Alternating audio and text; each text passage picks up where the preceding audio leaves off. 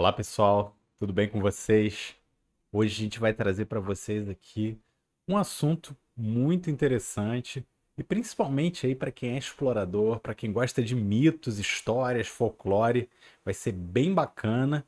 E claro que a gente vai linkar isso aí em conteúdos futuros com algumas viagens e explorações aí que a gente está para fazer esse ano, pessoal. É uma surpresa ainda, a gente ainda vai anunciar aí para vocês muito em breve, mas o assunto hoje aqui, pessoal, é a lenda da Atlântida. Muitos acreditam, outros não acreditam, mas uma coisa é fato, pessoal, ela está presente aí não só nos imaginários, mas até mesmo em coisas aí que a National Geographic andou pesquisando e publicando. Sem mais delongas, vamos conferir? Vamos lá! De todos os lugares míticos que são apresentados nas histórias, lendas e contos de filósofos, exploradores antigos e até mesmo alguns curiosos recentes, a Atlântida é a mais famosa. Sua suposta civilização avançada, arquitetura e características povoam filmes, livros e conteúdos, alguns fantasiosos, outros bastante intrigantes. Mas com tudo isso vem a questão: a Atlântida realmente existiu? Se sim, com toda a tecnologia recente, por que, que ela ainda não foi descoberta? Platão foi o primeiro a relatar por escrito a lenda da Atlântida nos livros Timeu e Crítias. Mas não foi ele só o primeiro contador dessa história, e é mais antiga que os próprios gregos. Solon ouviu a história de um grande sacerdote egípcio da cidade de Sais, que zombou do orgulho dos gregos em serem uma sociedade avançada e bastante civilizada para a época. Ó Solon, Solon, vós gregos sois sempre crianças, sois jovens em alma, cada um de vós, pois aí, na Grécia, não possuis uma única crença antiga e derivada da antiga tradição, nem uma ciência que seja tão antiga com a era. A partir daí, Solon, impressionado com a história, compartilhou-a com seus compatriotas gregos, dando origem aos ricos relatos de Platão. Nesse sentido, devemos considerar que Platão é um dos filósofos mais respeitados até hoje. Suas obras geraram ideias e fundações para praticamente toda a civilização atual por meio de seus pensamentos. Mas será que Platão resolveu escrever uma obra de ficção por algum motivo? A Atlântida era supostamente uma ilha, continente ou arquipélago dividido em dez reinos diferentes que abrigava uma capital onde encontrava-se a mítica cidadela dos círculos concêntricos que estamos acostumados a ver em algumas representações antigas. Havia montanhas numerosas próximas à planície da cidade, ricas em habitantes, rios, lagos, florestas, em tão grandes números de essências tão variadas que davam abundância de materiais próprios para todos os trabalhos possíveis.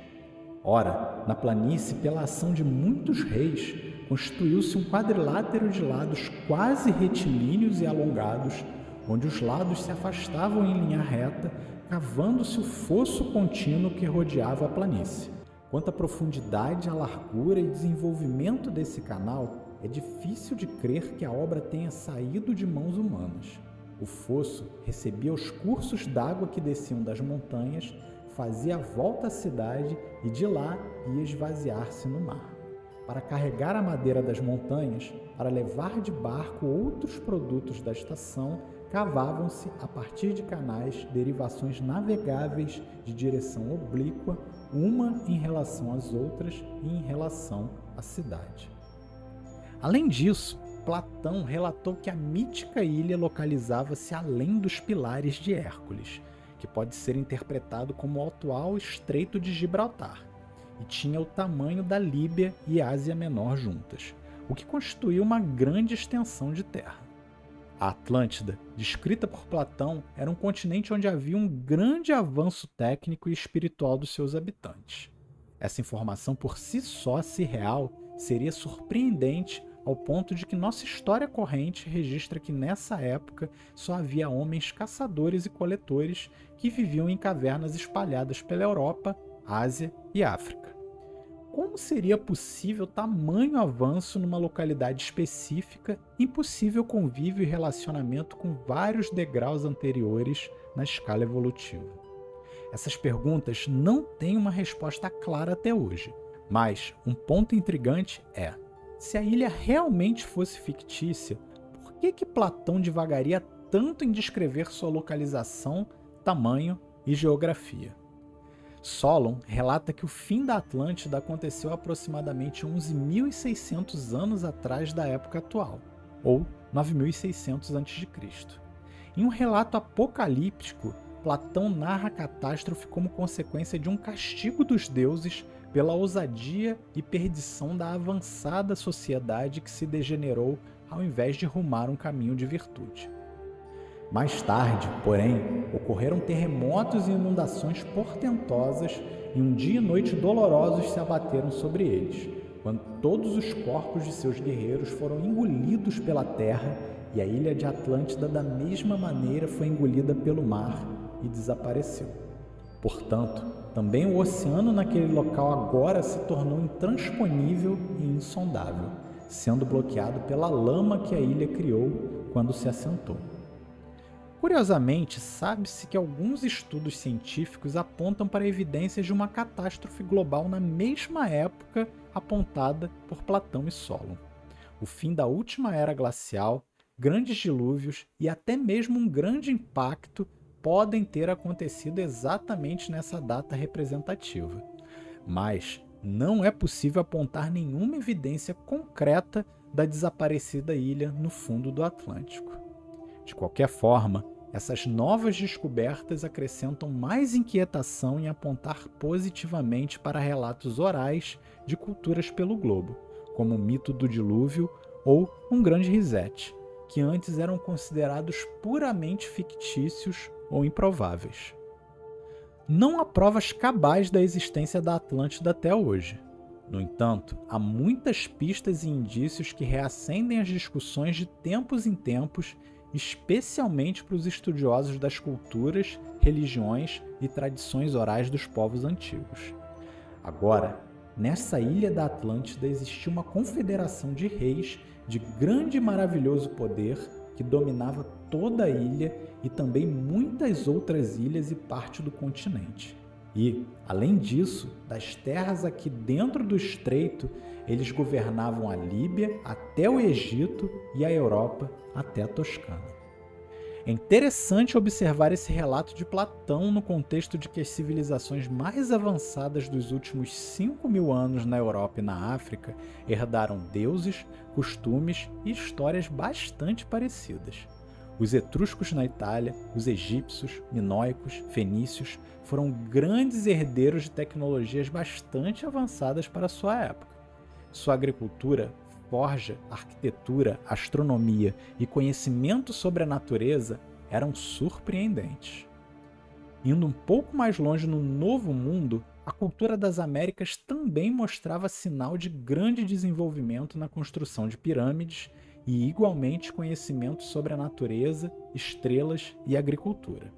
Caral, no Peru, é lar da pirâmide mais antiga do mundo até então, superando inclusive as datações oficiais das pirâmides egípcias. Além disso, a cultura andina e da América Central mostrava grandes sinais de desenvolvimento com milhares de monumentos e conhecimentos que remetem a um antigo lar. Essas pistas que apontam para um elo comum perdido são a principal defesa daqueles que acreditam que o fim da Atlântida provocou um êxodo em massa para grandes centros de desenvolvimento do mundo antigo a partir de um ponto central no Oceano Atlântico. Curiosamente, também há relatos orais de muitas culturas antigas sobre figuras civilizadoras que se apresentaram em momentos históricos envoltos em mistérios e fizeram grandes milagres antes de partir. Isso é verdade nos Andes, por meio do mito de Viracocha, na América Central, por meio de Quetzalcoatl, e até mesmo no Egito e na Suméria, por meio de Tote e Oanes.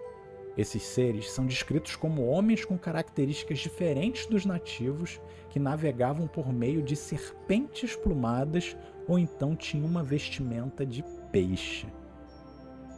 Até mesmo se considerarmos o livro mais famoso da Terra, que é a Bíblia Sagrada, temos um paralelo à história atlante por meio do dilúvio de Noé, causado pela inquietação de Javé com o pecado e a perdição da raça humana. Essa história repete-se no épico de Gilgamesh com Utnapishtim e os textos sagrados hindus por meio do herói Manu, onde um cataclismo incrível varre a Terra, sepultando boa parte da tecnologia, crenças e tradição antediluviana. Por último, mas não menos importante, temos curiosos indícios por meio de lendas de povos ancestrais como os deuses que vieram do mar ou os Tuatha de Danann, dos celtas. Avalon, também interpretada como Atalan ou Ilha das Brumas, e Aslan, o lar ancestral dos povos astecas, lembrando que asteca é a palavra nahuatl para pessoas de Aztlan que migraram para o México. Os egípcios, teoricamente um dos povos herdeiros da tradição antediluviana, também contam histórias sobre uma colina que emergiu das águas prímevas de Num e era o principal símbolo no ato da criação. Esse local de criação é registrado especialmente no Templo de Édifo, às margens do rio Nilo. Se Atlântida é uma localização real ou fictícia, ainda há extensos debates sobre isso. Muitos alegam que Platão, com sua história, pretendia narrar um conto que servisse de alegoria para as sociedades da época e de hoje. A lição é que uma sociedade poderosa e evoluída, mas que voltasse cada vez mais para si, seria inevitavelmente destruída pelas suas próprias ambições. Temos inúmeros exemplos ao longo da história que não precisamos citar aqui, inclusive com a própria cultura grega. Entretanto, pairam questões como que Platão descreveria com tanta precisão local, tamanho e características da mítica ilha? Por que culturas antigas, mesmo sem teoricamente terem contato, descreveriam tão bem esse lugar sagrado de onde o homem foi expulso e muitas vezes era caracterizada por um continente ou ilha além mar? Quais as outras evidências a ciência pode nos fornecer hoje que coincidem com catástrofes naturais que ocorreram nessa época? não é difícil pensar que podemos ser um povo com amnésia. A mítica cidade de Troia foi descoberta recentemente quando se acreditava que era apenas uma criação da mente de filósofos e trovadores. Outras descobertas têm sido feitas no fundo dos oceanos, em densas florestas e até mesmo debaixo de camadas de metros de pedra, lama e solo. Mas, para isso, devemos continuar juntando as pontas entre os mitos e a ciência. Continuemos a explorar. Até a próxima.